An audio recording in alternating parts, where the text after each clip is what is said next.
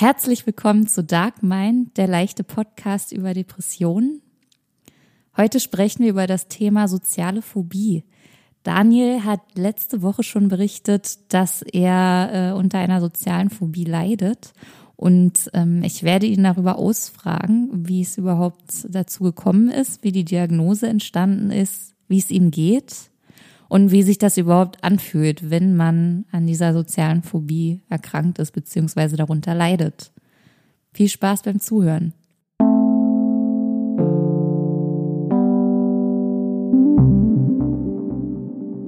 Hallo Daniel. Hallo Conny. Wie ist es? Und, und hallo an unsere Zuhörer. Oh ja, stimmt. Hallo an unsere Zuhörer. Herzlich willkommen. Sie sind schließlich auch da. Herzlich willkommen. Ja, das blende ich immer aus mit unseren Zuhörern. Das ist aber nicht gut.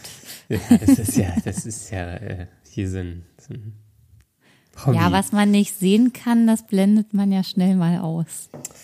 Das stimmt. Das, das klingt wie die perfekte Überleitung zum heutigen Thema. Findest du? Weiß ich nicht.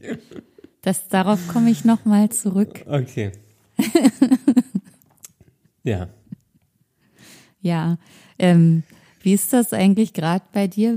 Ich habe äh, jetzt, wo es so schön sommerlich warm ist, ähm, kriege ich wieder mehr Lust, auf meinem Balkon zu sitzen und so ein Glas Wein zu trinken oder sowas. Ja. In der Richtung. Trinkst du eigentlich gerade Alkohol in ähm, deiner akuten Erkrankung?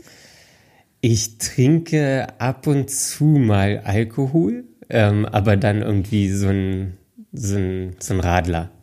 Ein Radler? Oder, ja, oder wenn es hochkommt, ein Glas Wein. Ja, ja. Das sind so. Obwohl neulich hatte ich zwei Weizen. Oh, siehst du? Da, hatte ich zwei Weizen, ähm, aber das reicht dann auch. Das also zwei Weizen, das fand ich schon, äh, fand ich auch irgendwie ein bisschen kritisch. Weil mittlerweile ist es so bei mir, ich kann diesen, diesen Alkohol nicht mehr. Ich ertrag's einfach nicht mehr. Das, das Wie? ist Was diesen, denn jetzt daran? Die, diesen Rausch. Ich, kann's, ich kann diesen Rausch einfach nicht mehr ertragen. Das ist irgendwie, ich weiß nicht, ist irgendwie unangenehm. Das ist ja interessant. Also ich habe auch gar kein Interesse. Früher war ich ja auch mal jung und dann habe ich auch viel getrunken. Du warst mal jung, als ja. du noch nicht Anfang 30 warst. Ja, ich, mit zwölf, da habe ich auch mal schön mir einen hinter die Winde gekippt. Ähm, nein, also ich, ich war ja auch mal jung und oder jünger und äh, habe da auch viel oder und gerne und viel äh, Alkohol getrunken, aber mittlerweile ich ich will es irgendwie gar nicht mehr. Ich habe da hab da kein Interesse dran. Ist das vielleicht ein Phänomen? das ist, äh, weiß ich nicht. Also was, was für ein Phänomen. Weiß ich nicht. Na, sowas wie, du hast früher sehr viel und gerne Alkohol getrunken, so lange, bis es zu viel war und du jetzt gar keine Lust mehr drauf hast, weil es Ach so, jetzt bin ich das, übersättigt. was es macht, äh, dir nicht mehr gefällt. Jetzt, jetzt bin ich übersättigt vom Rausch. Aber was genau gefällt nicht. dir daran nicht? Weil ich, wenn man so Leute befragt, die grundsätzlich gar keinen Alkohol trinken, die sagen ja dann immer sowas wie, äh, mir gefällt das mit dem Kontrollverlust nicht oder es schmeckt mir einfach nicht, solche Sachen. Hm, Kontrollverlust weiß ich nicht. Ich finde, ich, was, was ich unangenehm finde, ist diese, diese, dieses, dieses Verschleiern von Problemen. Dieses, man ist gut drauf, obwohl man eigentlich gar nicht gut drauf ist. Das finde ich, das finde ich irgendwie, ähm, dieses Unterdrücken von Problemen finde ich, oder Unterdrücken auch von Stimmungen, von, von, von Gefühlen, von Traurigkeit. War das äh, ein gängiges Mittel für dich früher? Hm, weiß ich nicht, nicht bewusst. Nicht bewusst. nicht bewusst, nee.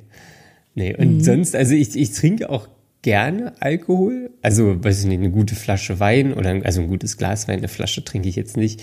Ähm, das das mache ich schon. Ähm, oder weiß ich nicht, ein Glas Cremant oder irgendwas. Ähm, da, da habe ich auch Spaß dran an dem Geschmack. Aber das, das, dieses Maßlose, dieses und dann, man, bei Alkohol ist das, finde ich, auch immer so, ähm, man, man trinkt irgendwie über den Abend oder früher habe ich über den Abend getrunken und eigentlich wäre es schon längst Zeit aufzuhören oder wäre schon Zeit aufzuhören gewesen. Was ist das für ein Satz? Ähm, Und dann, dann ist man aber so maßlos und man trinkt einfach immer weiter und dann hier noch ein kurzer und da noch und ach ja, und es ist schon drei Uhr morgens und ach ne, man könnte ja noch irgendwas trinken und hier und da. Und das, das ist einfach sinnlos. Also Aber du, du sprichst da schon von Trinken Gesellschaft, oder? Ja, ja, ich, ich trinke. Ich, äh, was man alleine macht. Nee, also ich, ich sitze jetzt nicht nachts um drei zu Hause und denke, ach ja, ein, ein Schnäpschen geht ja noch hier. Nee, das, das, das mache ich nicht.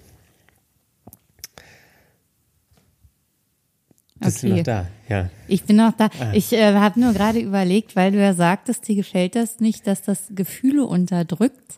In der letzten Folge hatten wir ja schon mal ganz kurz äh, bei dir äh, dieses Thema angerissen, von oh, wegen. Oh. Kommt du jetzt musst, die Überleitung?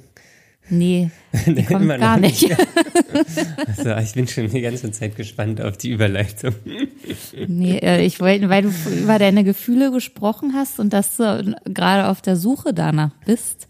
Und ähm, vielleicht ist das ja schon so ein erster Schritt in diese Richtung, den du selber noch gar nicht bemerkt hast. Wie? Das ist, muss ich jetzt nochmal erklären. Das ähm, ich. Du hast in der letzten Folge gesagt, ähm, dass es dir schwer fällt zu fühlen, also deine Gefühle zu, also dass da im Moment nur Trauer und Wut ist und du äh, den Rest gar nicht so richtig fühlen kannst. Und wenn du jetzt sagst, Alkohol macht dass, ähm, dass du deine Gefühle unterdrückst, beziehungsweise dass die dadurch aufgeweicht werden?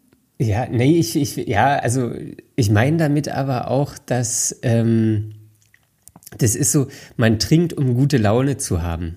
So. Und man hat auch irgendwie zwangsläufig gute Laune, wenn man trinkt. Oder also ist irgendwie so, ja meine Erfahrung. Und das ist das ich, Mann oder ist das bei dir? oh, abstrahiert. Ja. Ähm, ähm, nee, das ist bei mir. Also das ist ja generell ist ja irgendwie die Probleme sind nicht mehr so wichtig und das alles nicht mehr so nah dran und man irgendwie Sorgen, die man sich gemacht hat, sind dann erstmal so verschwinden erstmal. Mhm. So, wenn, wenn man irgendwie Alkohol getrunken hat. Und das finde ich, das ist, ach, das ist irgendwie, ich weiß nicht, das ist so eine Scheinheiligkeit, die ertrage ich nicht mehr. Mhm. An dir selber. Am, am Alkoholkonsum. Oder auch an anderen. Siehst, denkst ja, du, wirfst du das auch anderen Leuten vor, dass sie das aus dem Grund machen? Das äh, Vorwerfen ist, glaube ich, zu, ist zu, zu hart, aber allgemein, glaube ich, tun Menschen alles, um sich abzulenken von ihrem Leben und von ihren Problemen. Mhm. Ja, das kann. Das na gut, da ist Alkohol jetzt ein Mittel von vielen. Genau, also das, das beschränkt sich gar nicht auf, ein, auf Alkohol. Ähm, das ist mein Bild aktuell von der, von der Menschheit oder von der Gesellschaft ist wahrscheinlich sowieso sehr negativ geprägt. Ähm, und deswegen, ja. Also mein, meine, meine innerste Überzeugung ist, dass Leute sich mit allem ablenken wollen. Mhm. So.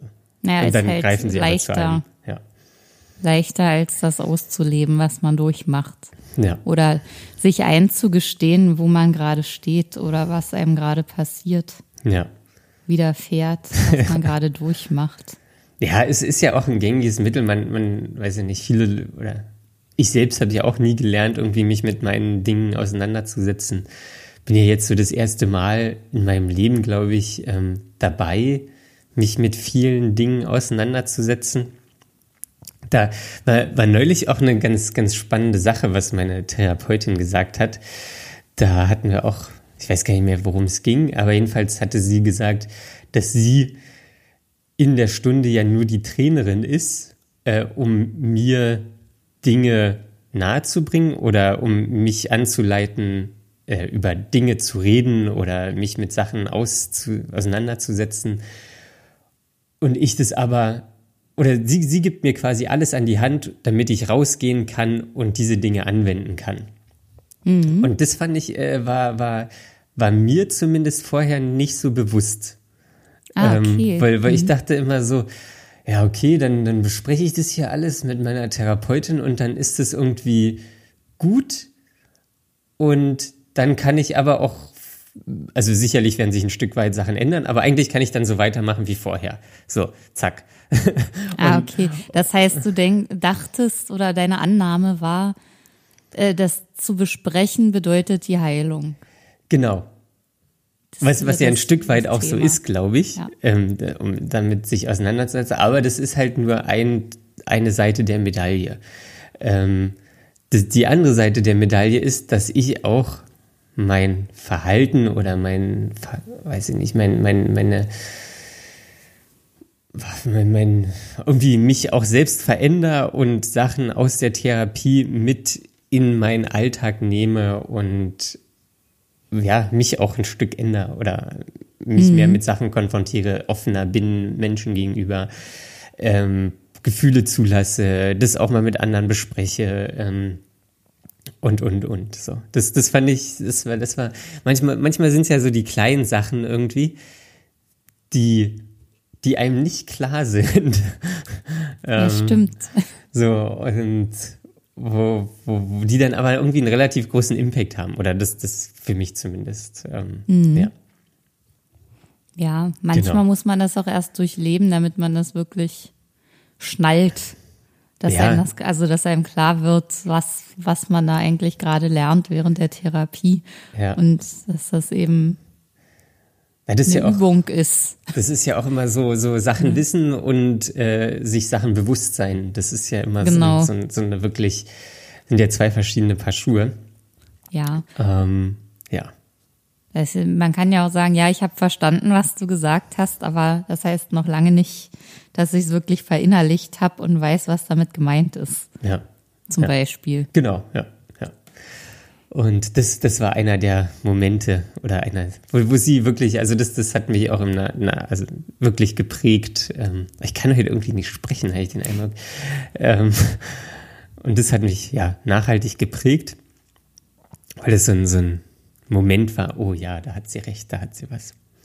Ja, weil das ist ja eine ziemlich gute Erkenntnis. Also das ist eine ganz gute Erkenntnis. Ja, ja, cool. Also freut mich für dich, dass so, ähm, das ist ja ein Fortschritt.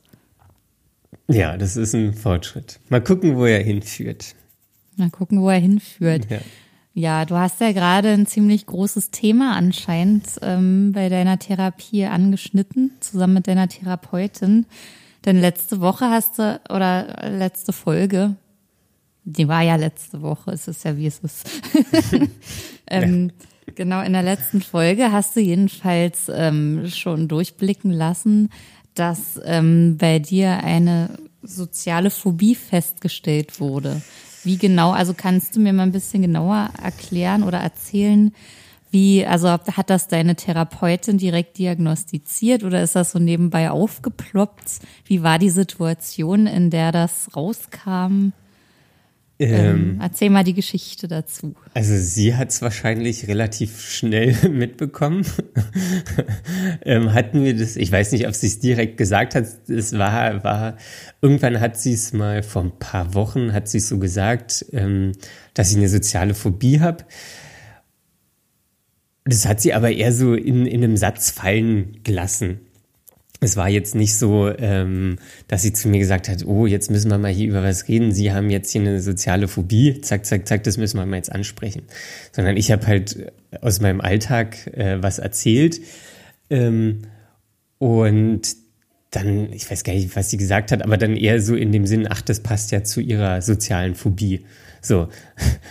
ähm, ja. Ja, aber hattest du ähm, da das Gefühl, dass sie davon ausgegangen ist, dass dir das bewusst ist, weil ich habe das auch öfter mal diese Situation, wo der Arzt oder auch der Therapeut dann sagt, ja, das ist ja dann bei ihrer so und so Sache XY ganz klar, dass das so ist, ja. obwohl man selber gar nicht wusste, dass man das hat oder mhm. dass das das das und das ist. Mir war das nicht bewusst. Ja, weil, weil, weil, das finde ich ziemlich komisch, dann, dass dann der Therapeut so redet. Ja, aber das. man so das, hintenrum erfährt, was man für, noch für Krankheiten alles hat. Ja, das, das war auch ein bisschen, bisschen doof. Das ist ja, also man, man hat ja so, so ein Stück weit seine eigene Realität, so seine eigene Wahrheit.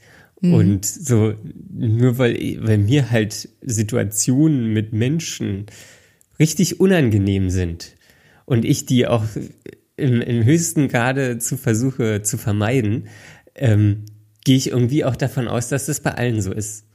Aber es ist halt einfach nicht bei allen so. Ja. Und ich, ich kann es auch Stand jetzt nicht nachvollziehen, wie man Lust auf andere Menschen haben kann, auf fremde Menschen haben kann. So, das, das, also das, auf Fremde.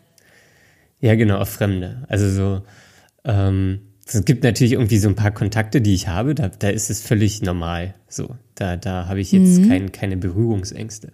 Aber mit wie viele sind, also wie, wie ist so dein soziales Umfeld, wenn man davon sprechen kann? Also ja, das sind zwei Menschen. Das bist du und noch eine andere Freundin. Das, das, ist alles. das alles. Und was ist mit Arbeitskollegen und Familie? Welchen Rang haben die? Äh, Familie, da, da bespreche ich das jetzt auch gerade viel in der Therapie. Da bin ich aber aktuell dabei, keinen Kontakt zu mit halten. Mit Absicht. Ähm, also mhm. ja, mit Absicht, ähm, weil, weil ich da erstmal so ein paar, paar Sachen klären will für mich und mit der Therapeutin. Und bei Arbeitskollegen, das geht halt über so eine, das ist halt irgendwie so eine, so eine professionelle Beziehung, wo ich, also so irgendwie so ein, so ein kollegiales Miteinander. Da gehe ich auch manchmal mit jetzt mit einem Kollegen irgendwie Mittagessen oder abends nach der Arbeit trinken wir auch mal ein Bier oder so. Das, das, das kann ich schon irgendwie ertragen. Das sind aber wenig Menschen. Also bei wirklich vielen Menschen ist mir der Kontakt richtig unangenehm. Mhm. Und das ist auch eine Sache, die mir immer schwerer fällt ähm, oder allgemein auch schwer fällt, die, diese Fassade aufrecht zu erhalten. So gegenüber meinen Kollegen. Ähm, dass ich da offen und freundlich bin und so. Das, weil, weil das sind wirklich äh, Stresssituationen für mich. Und ja, ja, jetzt ist, ist glaube ich, auch alles nochmal verschärft mit Corona. Ich bin seit drei Monaten im Homeoffice, habe hier eigentlich ja, relativ wenig Kontakt zu mhm. Menschen. Mhm. Also mit meinen Kollegen, das beschränkt sich auf äh, irgendwelche Webmeetings. Ähm, und ja, dann hier und da treffe ich mich mit, mit Bekannten oder mit Freunden. Ähm, aber das, das, das ist relativ gering. Also das, das ist, ähm, das, mhm. ja, es ist jetzt kein, kein großer, also ist jetzt nicht, dass ich groß unter Menschen gehe. Ja, ist wirklich wenig. Aber dann muss ja diese Homeoffice-Situation für dich gerade als Soziophober, also äh, ja, die muss ja eigentlich das totale Paradies für dich sein, wenn du da machen kannst, was du willst und treffen kannst, wen du willst oder eben nicht treffen.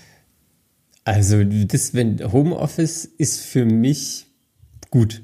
das ist eine richtige Wohlfühlsituation für mich, wenn ich hier zu Hause mhm. bin, ähm, irgendwie meine Ruhe habe, dann gehe ich mal auf den Balkon, dann, dann gehe ich mal, weiß ich nicht, irgendwie in einen anderen Raum oder so, ähm, habe aber keinen Kontakt. So, was, was ich aber merke, ist, dass diese Schwelle mit Kontakt zu anderen Menschen immer weiter sinkt. Das ist jetzt mittlerweile, dass irgendwelche Webmeetings mich mit Kollegen mich schon extrem stressen. Okay. Also das, das, ich versuche die auch zu vermeiden. Ich versuche die so kurz zu halten wie möglich. Ähm, ich, ich will da irgendwie nicht auffallen. Ich, das, das, das, das, das also das, das ist richtig ich kann, ich kann, das ist richtig unangenehm mhm. so. Also das ist so auch so, so, so, so angstbehaftet, ja. ähm, so dass ich dann irgendwie schon weiß, oh ja, nachher, da habe ich, ein, hab ich ein Meeting mit denen und denen und ah, kann ich das nicht noch irgendwie absagen? Kann ich irgendwie was machen, dass ich es nicht machen muss? Ähm, und da, da sagt, also meine Therapeutin sagt immer dazu, das ist aktuell das völlig Falsche. Das, mhm. Also mit Corona, ähm, Homeoffice, Quarantäne, ähm, Kontaktbeschränkungen, das ist für mich das völlig falsche. Eigentlich müsste ich jeden Tag raus und Menschen treffen. Ja, okay, verständlich, wenn man, wenn man da entgegenwirken möchte gegen die eigentliche Angst. Genau. Ja, genau, quasi auf der kommt, weil, weil mich stresst es auch einkaufen zu gehen. so, also das sind so teilweise wirklich banale Sachen. Ähm, wo, wo das, das ist auch so Menschen, die widern mich auch echt an. So, das ist, ich, ich, das, ja. Aber was genau ist jetzt der Ekel oder dieses Anwidern? Also ich, ich, warte mal, ich, ich habe vielleicht, ich habe äh, zur Vorbereitung äh, von, von, von dieser Episode, ich habe ja so ein Buch gekauft, Soziale Phobie. Und hier hinten drauf ist eine Erklärung von der sozialen Phobie. Die kann ich ja mal kurz vorlesen und dann können wir da, können wir da einsteigen. Da haben wir auf der einen Seite die Wissenschaft und auf der anderen Seite. ja, so, gerne. also. Personen mit einer sozialen Phobie haben eine exzessive und irrationale Furcht vor sozialen Situationen oder Leistungssituationen, in denen sie mit unbekannten Menschen konfrontiert werden oder von anderen beurteilt werden könnten. Der vorliegende Band stellt eine Behandlungs, äh, ein Behandlungsmanual zur psychodynamischen Kurzzeittherapie bei sozialer Phobie. Okay, der letzte Satz war nichts mehr. Okay. Ähm, aber im Endeffekt trifft es das ganz gut, weil wovor ich ähm, im Umgang mit anderen Menschen Angst habe, hier auch speziell mit Kollegen, ist eigentlich, dass die mich beurteilen. Dass, dass die mich schlecht beurteilen aufgrund meiner. Ich weiß nicht, ob es der, der ausschließliche Knackpunkt ist, ähm, aber das ist auf jeden Fall ein richtig großer Punkt bei mir, dass ich nicht möchte, dass mich andere Leute oder dass ich Angst davor habe, dass mich andere Leute negativ bewerten. Okay, aber eine positive Bewertung ist ja durchaus auch drin in der Situation. Die, die nehme ich höchst selten an. Also das, das fällt mir richtig schwer, ähm, positive Bewertungen anzunehmen, weil ich denke, ach okay, dann will er irgendwie nett sein. Oder also. Also dass das nicht stimmt. Genau, ja. Das, das, das, meine, meine Therapeutin hat das letzte Sitzung auch versucht, ähm, da hatten wir über eine bestimmte Situation gesprochen und sie meinte, da habe ich mich ganz toll verhalten und, ähm, und ich konnte es nicht annehmen, weil, weil ich immer, ähm, weil ich immer, ja, also Ausreden gefunden habe. Ich wusste, sie war nicht in der Situation dabei. Sie kann es eigentlich gar nicht objektiv bewerten. Ähm, sie kennt mich ja nicht so gut und, und, und. Ähm, so dass ich ihr Lob nicht annehmen konnte. So, das, das war für mich Sie, ich habe es gehört, aber das hat nichts mit mir gemacht. Das war, das war irrelevant. So, weil, weil ich mich besser kenne und ich mich genau in der Situation kenne und genau mhm. weiß, wo ich hätte besser sein können oder wo ich, wo ich, ja, wo ich nicht das Optimum rausgeholt habe und, und, und. Ähm, und diese, diese Bewertung von außen, das, das stresst mich. Und es sind auch Menschen eigentlich, mit denen möchte ich an sich nichts zu tun haben. Aber trotzdem ist mir diese Bewertung irgendwie wichtig. Das, ähm, also das, das sind jetzt nicht mehr irgendwie, dass das potenzielle Freunde sind oder dass, dass das irgendwie Leute sind, zu denen ich aufschaue oder so. Das sind, weiß ich nicht, das, das ja. Das, ja, genau. Also das finde ich super spannend, Nee, aus dem Grund nämlich, also ich finde es wirklich sehr interessant und sehr auffällig, weil nämlich ähm, es haben ja sehr viele Leute und zu den Leuten zähle ich auch ein großes Thema oder die große Baustelle Selbstwert. Und mhm. ähm, das funktioniert also zum, zumindest für mich selber so ähnlich, also fast genauso eigentlich, dass man äh, sich selbst sehr schlecht einschätzt sowieso, dass man sich selbst nicht annehmen kann. Wenn jemand anderes aber sagt, ja, du bist doch aber hübsch und du bist doch intelligent und sonst was alles oder also hast was Tolles geleistet. Ich kann das auch nicht glauben, weil ich immer anfange, mich zu vergleichen, was natürlich der Fehler ist. Man sagt ja immer, man muss einfach mit diesem Vergleichen aufhören. Aber es ist wirklich so, dass ich dann auch merke, ich kann das einfach nicht oder ich, ich messe den, den Leuten, die mich einschätzen, nicht die Kompetenz zu, das wirklich ausreichend machen zu können. Ja. Ja. Das ist bei mir gar nicht das, das Vergleichen, sondern das ist halt, was, was ich denke, ist so, die anderen kennen mich halt nicht so gut. Also ich kenne mich ja selbst am besten und ich weiß genau irgendwie, weiß ich nicht, wenn, wenn jetzt auf Arbeit ich irgendein Arbeitsergebnis abgeliefert habe und genau weiß, ah, okay, da habe ich mir jetzt nicht so viel Mühe gegeben und dafür ein Lob bekomme, so, ich, ich weiß ja ganz genau, ich habe da nicht null mein Bestes gegeben. Mhm. Das kann gar nicht, ähm, das kann gar nicht zufriedenstellen. Ja, das heißt, Ähm. man kriegt auch noch die Bestätigung dafür, dass man Recht hat, dass die Leute Genau. ein Lob aussprechen, obwohl es nicht gerechtfertigt ist. Ja, ja. Aber vielleicht war es ja trotzdem gut, aber nicht gut für deine Größenordnung, Ja, ja, das, das, sondern nur für deren niedere Maßstäbe. Sage ich jetzt mal. ja, ja. Ja, ja, das ich, ich kann das super nachvollziehen. Aber ähm, du hast, glaube ich, äh, also weiß ich aus unseren vorherigen Gesprächen, ich weiß nicht, ob wir die jemals aufgenommen haben, ich glaube nicht, aber du hast nicht so ein großes Selbstwertthema, oder? Oder hat sich das inzwischen, hat sich da was rausgestellt während der Therapie? Wie, wie, wie meinst du Selbstwertthema? Na, ähm, wie steht es denn um dein Selbstwertgefühl? Boah, das, das ist halt tagesabhängig. also das, das, also es gibt gute Tage, wo ich, wo ich, wo ich denke, ein ganz okayes Selbstwertgefühl habe. Also wo du dich selbst gut findest und das, was du machst. Ja, also selbst gut finden, das, das, also ich finde mich jetzt selten zu 100% gut, weil ich ähm, immer den, da immer einen Gap sehe zwischen meinen eigenen Ansprüchen an mich und dem, was ich leiste. Und ich kann diesen Ansprüchen eigentlich nie gerecht werden. Ähm, so ist es aber auch, wenn, wenn ich mit anderen Leuten irgendwie zu tun habe, dann habe ich den Anspruch, den ich an mich selbst habe, auch oft an andere Leute. Und die können auch meinen Ansprüchen nie gerecht werden. Ähm, und dann gibt es natürlich auch irgendwie andere Tage, wo ich dann nicht so gut drauf bin, äh, wo ich jetzt, ja, wo mich halt Sachen auch wirklich schnell aus der Bahn werfen können ähm, wo dann auch mein Selbstwertgefühl relativ schnell sinkt oder klein gehalten wird. So, das, das braucht irgendwie ein Kommentar, zwei Kommentare oder irgendwas sein zu, zu irgendeiner, weiß ich nicht, lapidaren Geschichte, ähm, die, die mich oder mein, meine Leistung irgendwas von mir betrifft. Und dann kann, kann ich aber auch relativ schnell äh, am Boden sein.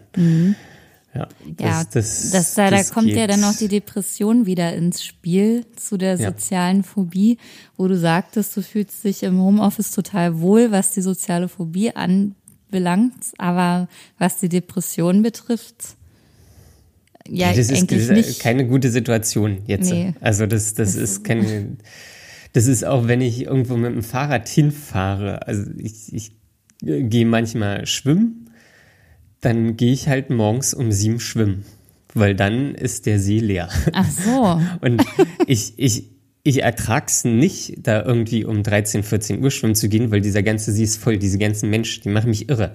Das, das, das, das ist zu viel, das ist zu laut, da ist zu viel Leben, das, das, das, ich, das ertrage ich einfach nicht. Ähm, Aber weil du, was, was geht da in Ja. dir vor? Also du hast ja vorhin schon gesagt, du dich widern die Leute an. ja, Ähm. das, das ist auch ganz oft Ekel. Aber wovor genau? Das gibt's Vor- da irgendwie, vor- kannst du das noch genauer beschreiben? Ja, nicht, nicht so richtig. Das ist ganz oft Ekel. Die, die Menschen ekeln mich an. Das, das ist richtig, weil, weil ich meine Fehler bei denen sehe. Das ist, Ah, oder deren Fehler bei okay. mir sehe. Ja, das das, kann das ich ist immer das Gleiche. Ja, weil du siehst, die sind auch fehlerhaft, aber können damit leben. Oder die leben einfach mit den Fehlern, die du an denen feststellst. Und die wissen gar nicht, dass sie die Fehler haben. Ja, das auch. Also ich bin da auch noch nicht so tief drinne. Mhm. Ähm, Also da, da aber das, das ist ganz oft und, und ich, ich, das, das ist auch diese Doppelmoral, dass irgendwie Leute gehen hier und sagen, ach ja, wir sind alle eine Einheit und wir sind alle so eine tolle Gesellschaft und alles Mögliche und dann ähm, schreien die sich beim Autofahren an. so, das, das ist, das, das, ich ertrag das nicht. So, das ist so, so, so eine Doppelmoral und ein, keiner nimmt Rücksicht auf den anderen und ich, ja, ich, das, das geht irgendwie nicht. Das, das, Nimmst du Das- das- Rücksicht auf andere? ähm, teils, teils. also ich kann, ich kann auch verstehen, wenn die Leute kein, keine Rücksicht aufeinander nehmen, weil jeder ist irgendwie in seinem Trott. Ähm, manche Leute nehmen Rücksicht, manche Leute nehmen keine Rücksicht. Ich nehme manchmal Rücksicht, manchmal nehme ich keine Rücksicht oder mir ist gar nicht bewusst, dass ich in dem Moment hätte Rücksicht mhm. nehmen können. Ähm, aber das, das, das ist irgendwie so eklig. ich ich kann es gar nicht anders ausdrücken. Ähm, mhm. ja. Ja. Und auch wenn das so viel ist und so laut und. Ja, ja, ja wir haben, wir haben ja. ja schon mal drüber gesprochen. Wahrscheinlich ist es ja so, ähm, wie bei der Depression. Also, dass wir quasi, ähm, dass sich ein Außenstehender, der das nicht nachvollziehen kann oder noch nie gehabt hat, ähm, nicht versteht, wie man sich dabei fühlt, ist das dann, ähm, ja. also wahrscheinlich ist das dann bei der sozialen Phobie genauso. Ich, ich kann jetzt nicht mal alle Symptome bei mir festmachen, weil, weil das für mich halt immer Realität war. So, dass ich irgendwie fremde Menschen nicht mag. So, das hat sich jetzt auch nochmal verschlimmert. Das heißt, das gab's schon immer. Eine Tendenz dazu gab's schon immer, glaube ich. Das, das okay. war, das, also es gab natürlich auch irgendwie wahrscheinlich Phasen in meinem Leben, wo ich irgendwie ganz offen auf andere Menschen zugegangen bin. Aber so, so eine Grundskepsis fremden Menschen gegenüber hat, hatte ich, glaube ich, schon immer. Also ich kann mich nicht erinnern, als es nicht so war. Ähm, und diese soziale Phobie, ich habe ja, lese ja hier dieses Buch, die, die ist ja, kann ja unterschiedlich ausgeprägt sein. So, ich glaube, bei mir ist die jetzt, oder hat die, hat die sich verschlimmert, ähm, glaube ich auch auf, aufgrund von Corona und dass ich immer mehr in meiner Wohlfühloase war. Aber in dem Buch stand auch, dass das ein, ein Merkmal einer sozialen Phobie ist, wenn Leute vor anderen Leuten, ähm, wenn denen es unangenehm ist, vor anderen Leuten zu sprechen. Irgendwie einen Vortrag zu halten oder mhm. so, weil, weil dann in den Leuten vorgeht, mh, hm, da mache ich mich angreifbar, ähm, haben Angst vor, vor der Bewertung der anderen Leute und, und, und. Mhm. Ähm, und das ist, ja, das ist irgendwie so ein, so ein Merkmal, was gefühlt irgendwie jeder Zweite hat. Oder wahrscheinlich mhm. mehr als ja, jeder also Zweite. Also das, das ähm, denke ich bei mir auch gerade. Also mir ist das jetzt auch nicht die angenehmste Situation. Ja. Also äh, teils, teils zumindest. Also wenn ich nicht vorbereitet bin und einfach so meine Meinung sagen soll in einer offenen Runde, ja. das ist für mich, da, da geht mir die Muffe. Ja. Das, also kann, kann, kann ich total gut verstehen. Das, das, das sind auch wirklich, also auch für mich wirklich unangenehme Situationen. Ähm, würde ich auch Stand jetzt immer vermeiden. Mhm. Ähm, aber wenn, wenn so eine Kleinigkeiten schon Symptome einer sozialen Phobie sind, deswegen, deswegen macht mir das so schwer, irgendwie ein, bei mir selber ein komplettes Ausmaß der Symptome irgendwie zu greifen. Mhm. Weil das für mich alles so Realität ist. So, das war schon immer so, ist immer so und ja. Vermutlich können das auch introvertierte Leute, die von Natur aus eben gerne äh, für sich sind, ähm, besser nachvollziehen oder kennen diese Ängste, obwohl man muss ja nicht unbedingt äh, direkt eine soziale Phobie haben, um solche Symptome auch zu kennen. Ja. Also zum Beispiel, also ich kann, ich, ich habe da Angst vor Leuten zu sprechen, wenn ich jetzt äh, nicht, also wenn das so ins, also aus dem Nichts kommt, hier, äh, Conny, sag mal was oder so. Sowas äh, Sowas finde ich überhaupt nicht schön. Andererseits kriege ich dann wieder so einen so einen, so einen Kick, so einen Adrenalinkick, wenn ich aber äh, zum Beispiel einen Vortrag oder irgendwas halten kann. Ich singe ja zum Beispiel auch, das macht mir gar nichts aus. Das aber sind dann wieder so. Du da alleine oder? Beides. Also ich singe in einem Chor Mhm. Da hat man ja noch mal die Gruppe genau, als ja. Stütze, aber auch alleine. Und da bin ich vorher natürlich super aufgeregt, aber wenn ich dann dabei bin, klappt es total gut. Ja. Deswegen frage ich mich jetzt, äh, habe ich jetzt auch eine soziale Phobie, weil es manchmal so ist, aber eigentlich klappt es ganz gut in anderen Situationen. Ja, also, also kann, kann ich bin ja bin ja kein Therapeut, kann ich dir nicht sagen. Ähm, aber wahrscheinlich kann man auch so beides haben. Also man kann wahrscheinlich auch so Angst vor, vor, vor, vor Publikum haben und sich dann aber so weit darauf konditionieren, dass man in diesen Situationen sicher ist und Selbstvertrauen aufbaut mhm. und, und, und. So, also, oder ja, dass, dass es für einen selbst funktioniert und man sich selbst diese Angst nimmt aufgrund von Erfahrungen. Ja. Ähm, ja, aber ob du jetzt eine Sozialphobie hast oder so, kann ich ja jetzt nicht sagen. Es fühlt sich jedenfalls nicht so an. Also ich bin jetzt auch nicht der sozialste Mensch. Ich habe auch lieber nur wenige Kontakte, aber dafür gute, vertraute. Ja. Ich glaube, das ist auch immer, in, in welchem Umfang das ist. Ver vermeidest du jetzt aktiv bestimmte Situationen im Umgang mit anderen Menschen? So. Das ist so, wahrscheinlich ein guter Frage, Indikator. Okay, die wenn, wenn man das macht, ähm, dann ist die Wahrscheinlichkeit bestimmt relativ hoch oder wenn, wenn, wenn sich auch um bestimmte soziale Ereignisse irgendwie, dass man dann vorher schon ein, zwei Tage damit sich beschäftigt und irgendwie mhm. Situationen durchspielt oder irgendwas anderes. Ja.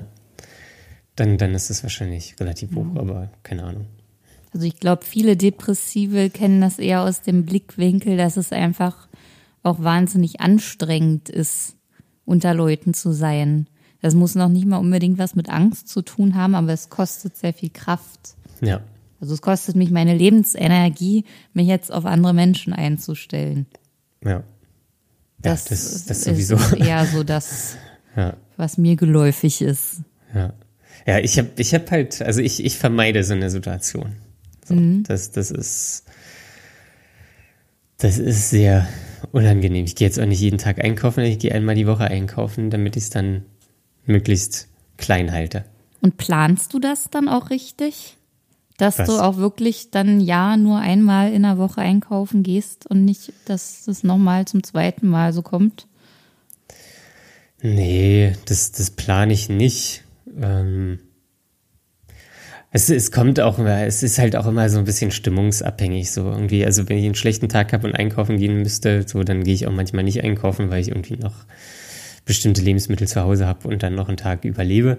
Mhm. Ähm, und ja, an guten Tagen wäre ich dann vielleicht auch einfach einkaufen gegangen, weil ich dann einen höheren Vorteil darin sehe, frische Lebensmittel oder gute Lebensmittel zu haben. so, das, das, das also das, das ist auch, da werde ich ja auch nicht aktiv von anderen Leuten bewertet bei, bei, mhm. beim, beim Einkaufen. Das, deswegen ist es okayer, als wenn ich irgendwie ein Webmeeting mit Kollegen habe. So. Ja, im das, also Arbeitskontext also, ist es ja sowieso immer sehr leistungsbezogen. Ja. Generell. Ja. Ich glaube, alles ist irgendwie leistungsbezogen. Das, ja. ja. Wie ist denn das mit deiner Therapeutin? Also die hat das ja anscheinend eher in einem Nebensatz fallen lassen. Mhm. Ähm, wie, wie ist es dann weitergegangen? Also habt ihr das dann nochmal so richtig thematisiert? Hast du gesagt, mir war das nicht klar, ich möchte gerne mehr darüber sprechen, erfahren und überhaupt daran arbeiten? Nee, oder wir sowas? Hatten, wir hatten irgendwann hatten wir nochmal darüber gesprochen. Hm, und dann hatte ich gefragt, ob es denn irgendwelche Bücher gibt, wo, wo, wo ich das mal, weiß ich nicht, nachlesen kann oder wo ich irgendwie mal weitere Informationen dazu kriege. und dann hatte sie gesagt, ja, weiß ich nicht, kann sie jetzt keins empfehlen, soll ich mal im Internet gucken.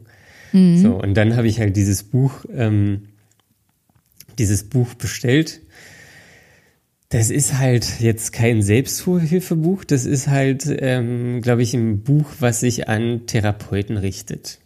Deswegen. Okay, also bist du gar nicht so die, die allerbeste Zielgruppe.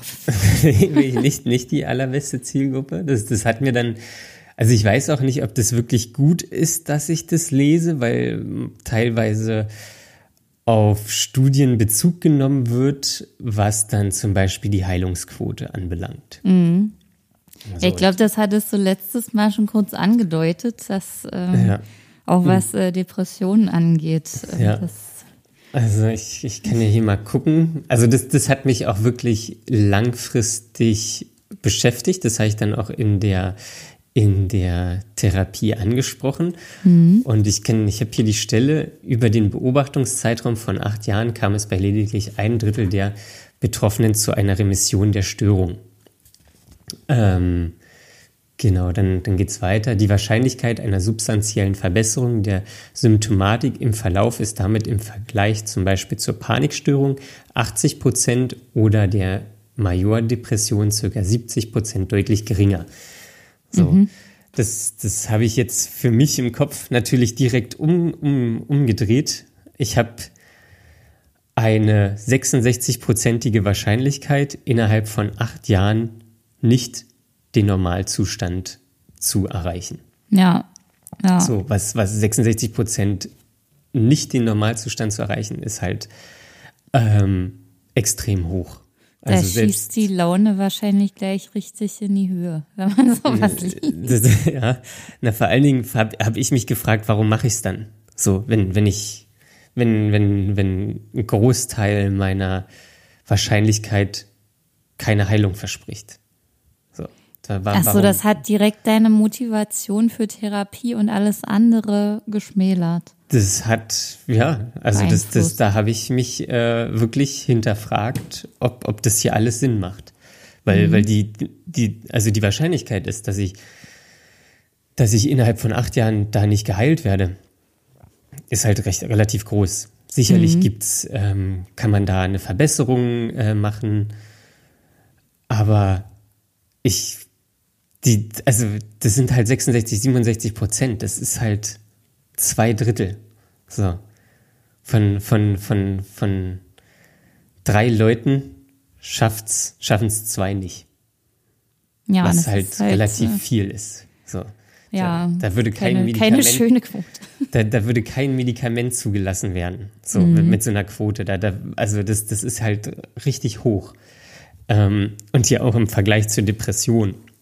So hat man eine, äh, Heilungswahrscheinlichkeit von 70 Prozent. So, das ist halt einfach umgedreht. Mhm. Ähm, oder bei einer Panikstörung hast du eine Wahrscheinlichkeit von 80 Prozent geheilt zu werden. So, und ich habe es halt umgedreht, nicht geheilt zu werden. Mhm. Wie tief bist du denn da an sich drin? Also weißt du, wie sowas entsteht und ob man sowas immer hat? Also zumindest nee. bei Depressionen weiß man ja, es wird irgendwie irgendwann ausgelöst. Man wird jetzt nicht depressiv geboren. Ja. Nicht unbedingt. Also ich weiß das jetzt nicht, vielleicht gibt es sowas, aber. Also da, da jetzt, um, um da einzusteigen, so. habe ich, hab ich mich belesen ähm, und da ist die, die Lage noch gar nicht so klar. Also es kann ausgelöst werden durch externe Faktoren, aber es kann auch genauso gut eine genetische Grundlage sein. Mhm. Ähm, und die bricht dann halt einfach irgendwann aus.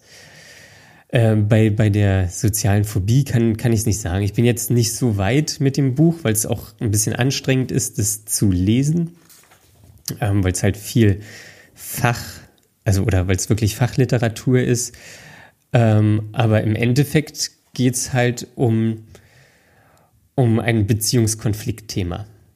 Mhm. So, also das, das ist da vielleicht auch so ein bisschen de, der Vergleich zur Depression, da, da geht es halt auch viel um Beziehungen, ähm, gerade Eltern-Kind-Beziehungen, oder zumindest geht es bei mir darum. Mhm. Ähm, und mein, mein, Zen oder mein zentrales Beziehungsthema ist halt irgendwie gestört. So. Mhm. ähm, Habt ihr mal über Bindung gesprochen, also dein Bindungsmotiv? Nee, da sind wir noch nicht. Ähm, oder vielleicht habe ich es auch nicht mitbekommen. also, naja, sie, meine Therapeutin macht ja immer irgendwas. Sie hat wahrscheinlich irgendwie Schema X, ähm, mhm. was, sie, was sie an mir anwendet, aber ich kriege ja die Sachen nicht immer mit. Ich, ich, ich antworte ja und spreche über Sachen und ich sehe ja nicht das große Bild dahinter. Okay, aber wie ähm, schätzt du es selbst ein? Aber so Bindung und Beziehung ist, glaube ich, bei mir ein großes Thema.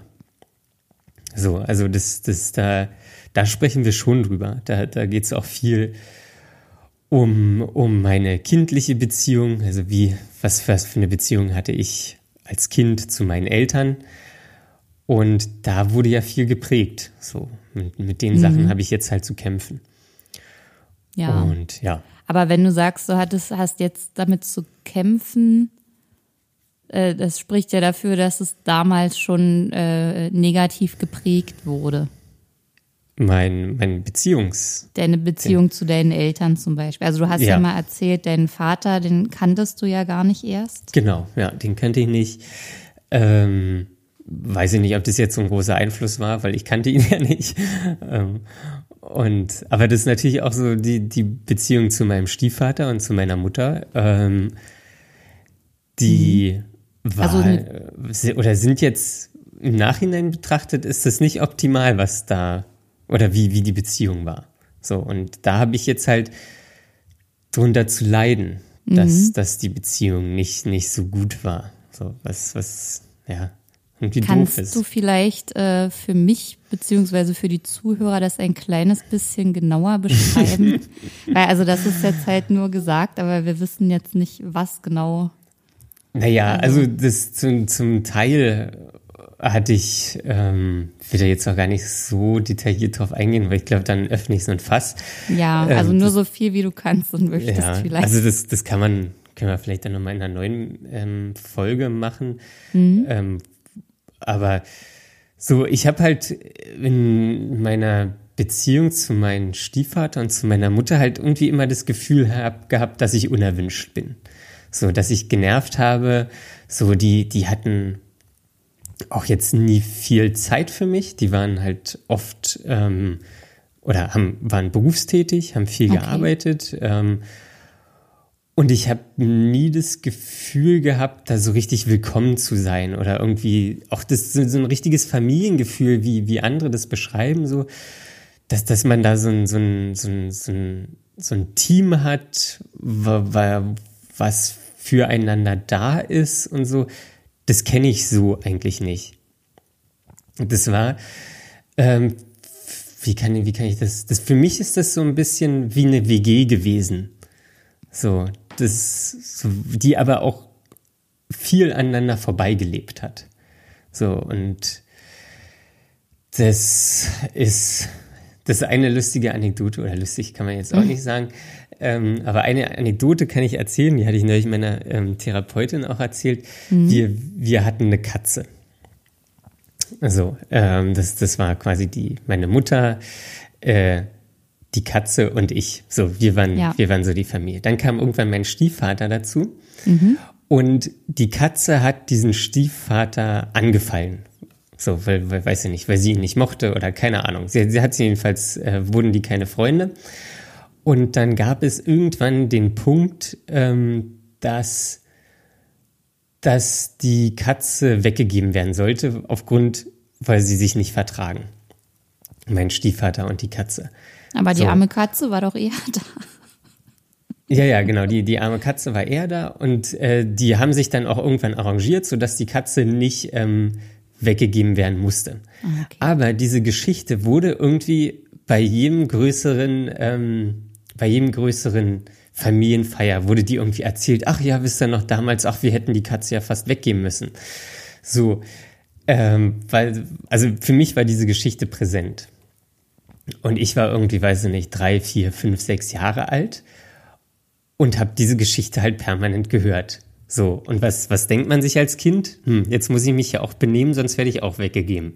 Oh Gott. So, äh, und so eine ja. Sachen. Also so das, das, ist halt, ich will, ich will meinen Eltern da gar keine, keine, keine Vorwürfe machen, weil das auch so, ja, man kann es sowieso nicht ändern. Ich finde es halt schade, dass ich jetzt darunter leiden muss, aber da, da wurde halt nie eine wirklich ernsthafte Beziehung aufgebaut. So. Und das ist halt ein total verletzendes Beispiel, wenn man sieht, wie mit jemandem, der jetzt nicht unbedingt ein Mensch ist, aber einer, einem Lebewesen umgegangen wird, wenn es nicht das macht, was es soll. Ja, genau. Und also ich, ich weiß jetzt auch die, wie ich damals mit der Katze so war. Vielleicht waren wir irgendwie Buddies und dann sollte die weggegeben werden und ich bin dann der Nächste, der weggegeben wird, weil ich hier irgendwie Radau mache oder so. Ich, ich glaube nicht mehr, dass das meinen Stiefeltern oder mein, mein Stiefvater und meiner Mutter bewusst war. Ähm, für, für die war es vielleicht einfach eine lustige Anekdote. So, aber das macht halt mit einem Kind auch was. Ja. Ähm, und ja, deswegen so glaube ich, war ich halt, als ich als Kind, glaube ich, eher, war ich halt so mein eigenes Team. So.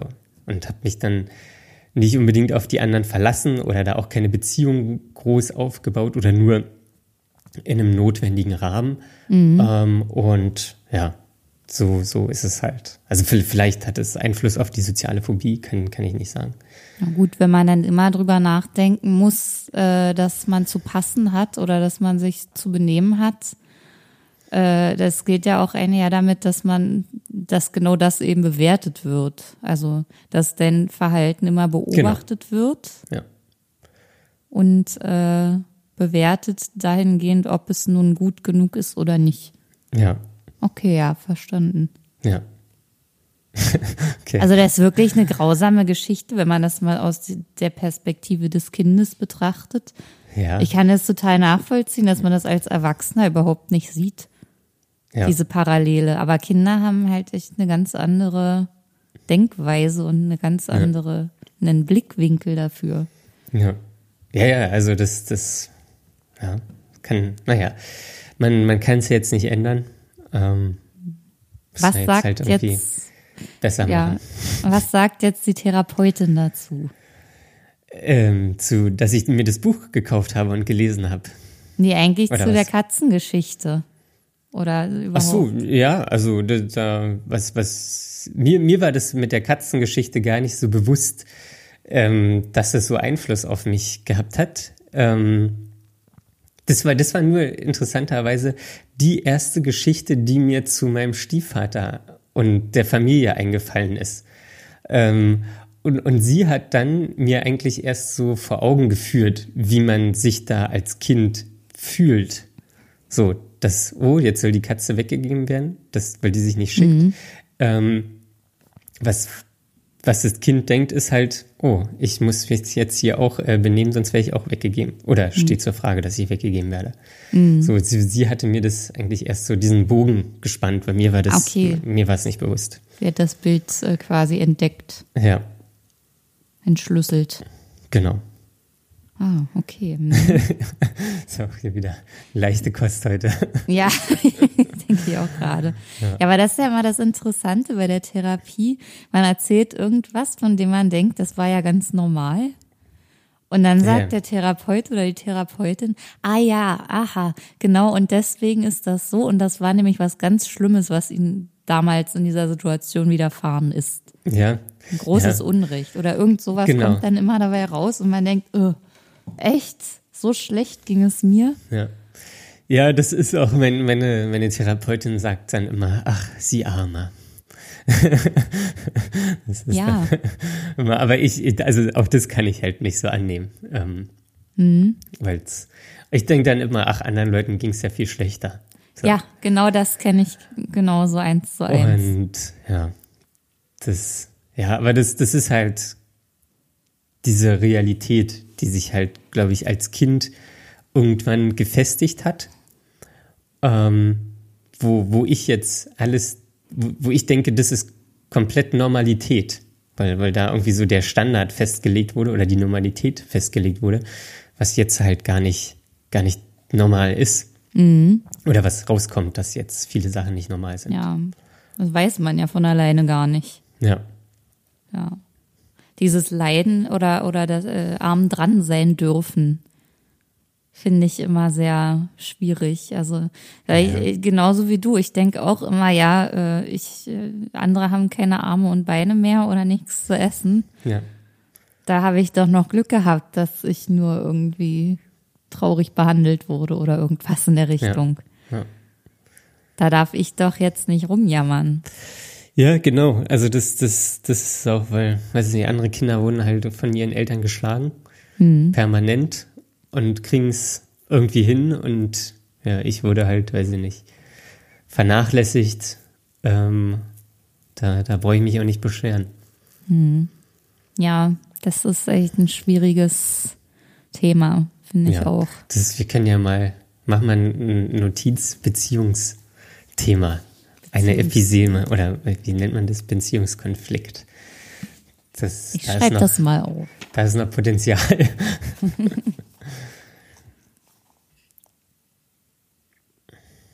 ich habe noch eine letzte Frage. Oh, ja. Ja, und zwar, ähm, haben wir jetzt ja schon sehr großen Tiefgang gehabt. Aber was ich wirklich noch, was mich wirklich interessiert, ist, wie sieht dein Alltag aus? Also würdest du vielleicht mal so einen klassischen Tag beschreiben, wie du den planst, wie du den auslebst?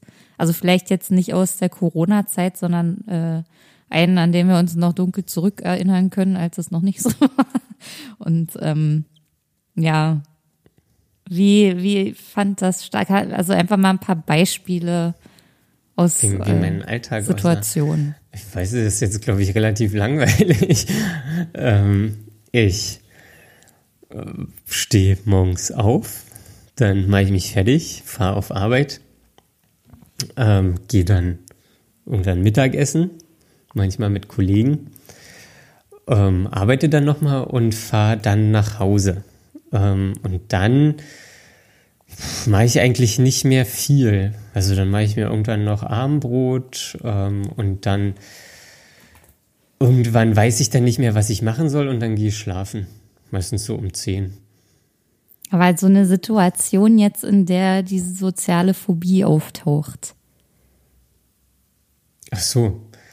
Ähm, das meinte ich jetzt eigentlich. ja, ich dachte jetzt, okay, und dann erzähle ich mal, wie mein Tag war. Na, wie, wie, also woran ich mich noch ähm, erinnern kann, ähm, dass wir haben einmal pro Woche so ein Management-Meeting ähm, und da muss ich immer ein paar Zahlen vorstellen.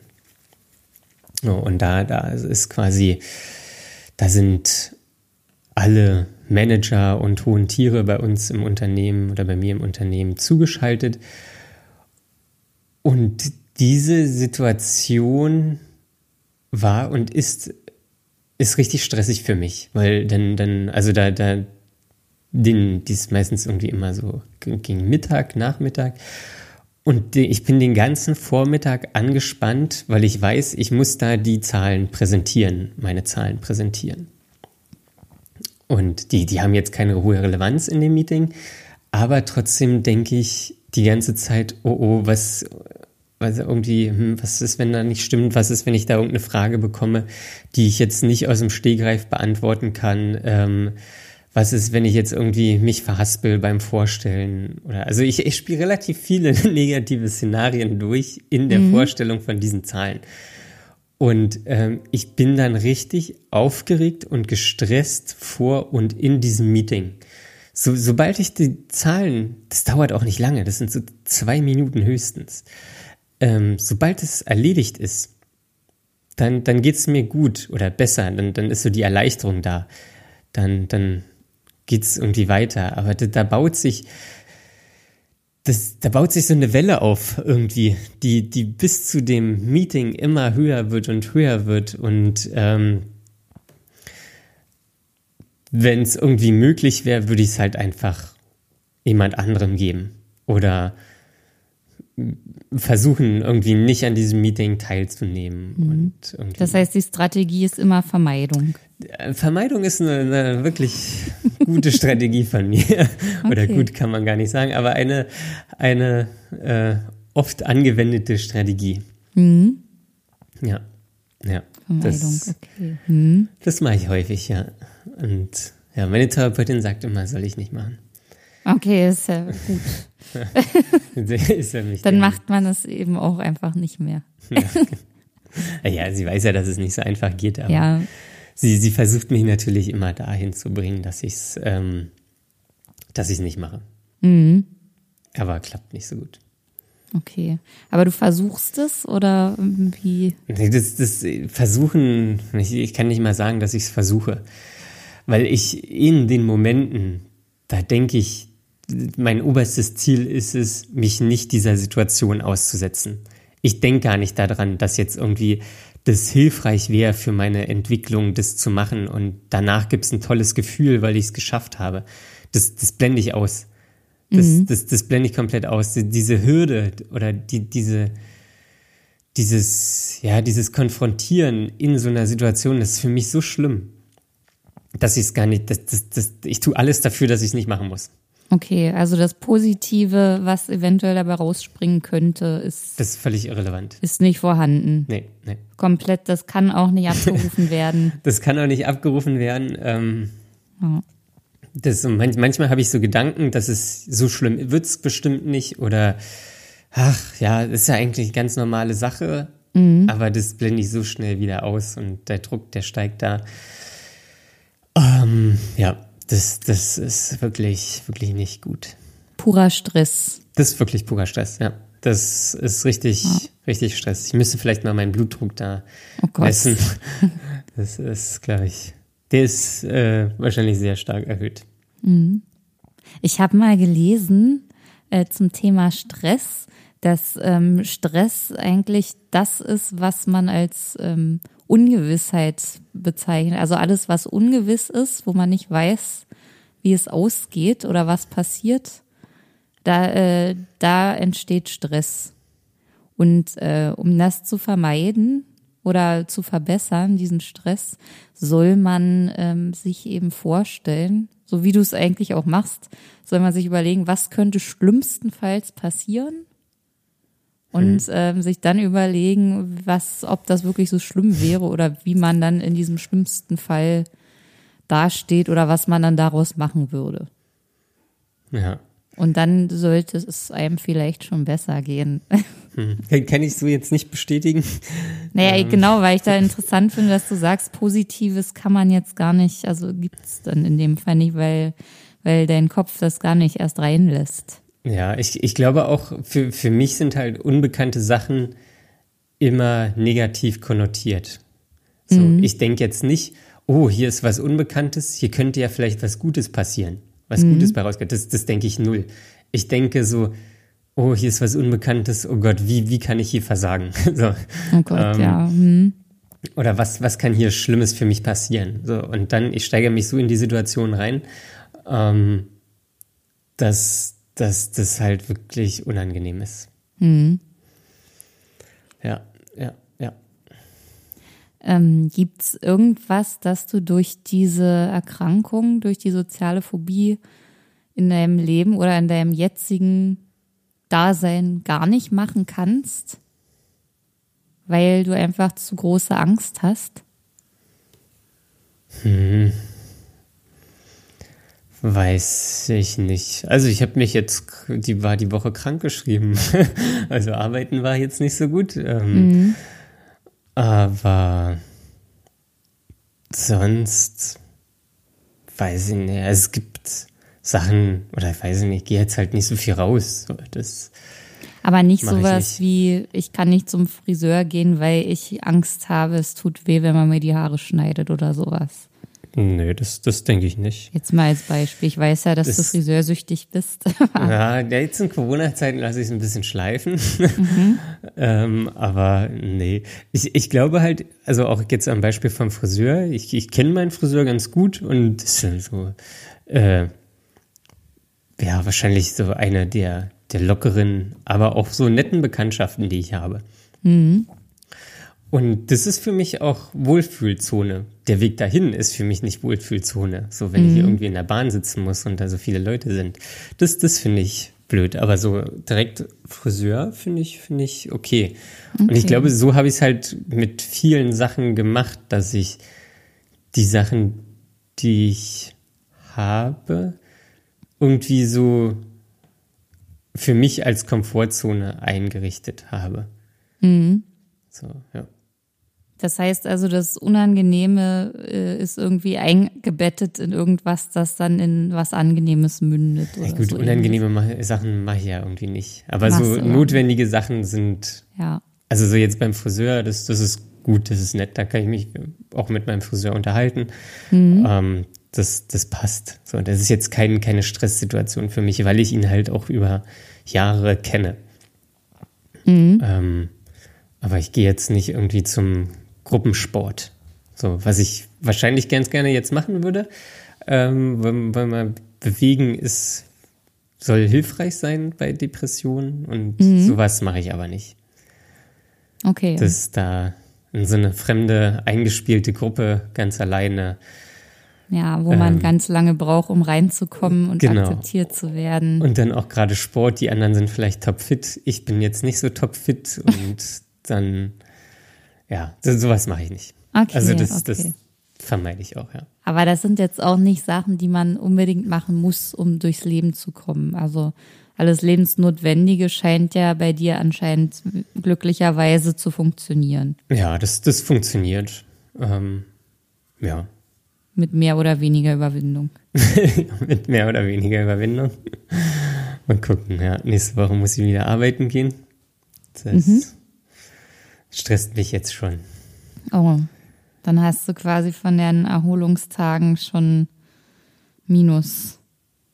Ja, da habe ich ja, mal gucken. Was muss ich durch? Ja. Das Miete muss ja bezahlt werden. Ja, leider. Wohl ja. oder übel. Ja, ja, sehr interessant alles. Also danke, dass du mal einen Einblick gegeben hast. Ja, ähm, ich weiß immer gar nicht, wie weit es so nachvollziehbar ist. Ähm, also dadurch, aber, ja. dass ich da mit dem Thema noch gar nicht viel Kontakt hatte, und ähm, auch niemanden direkt kenne, außer dir. Ja. Ähm, weil, du? also denke ich, genau denke ja. ich, weiß ich ja nicht. Ähm, na gut, man hat ja mal so Vermutungen. Aber hat man ja, ich weiß nicht. Hatte ich bei dir früher auch. Ah, okay. ja. ja. Nein, aber es ist schon sehr, ähm, also natürlich, ich glaube das sofort, man kann das einfach nicht so tiefgreifend nachvollziehen, wenn man nicht selber betroffen ist. Ja. Das ist wahrscheinlich wie mit sehr vielen psychischen Erkrankungen so. Ja. Aber ich hoffe, dass du da, ähm, wenn du dich jetzt weiter damit auseinandersetzt, einfach eine gute Lösung für dich findest.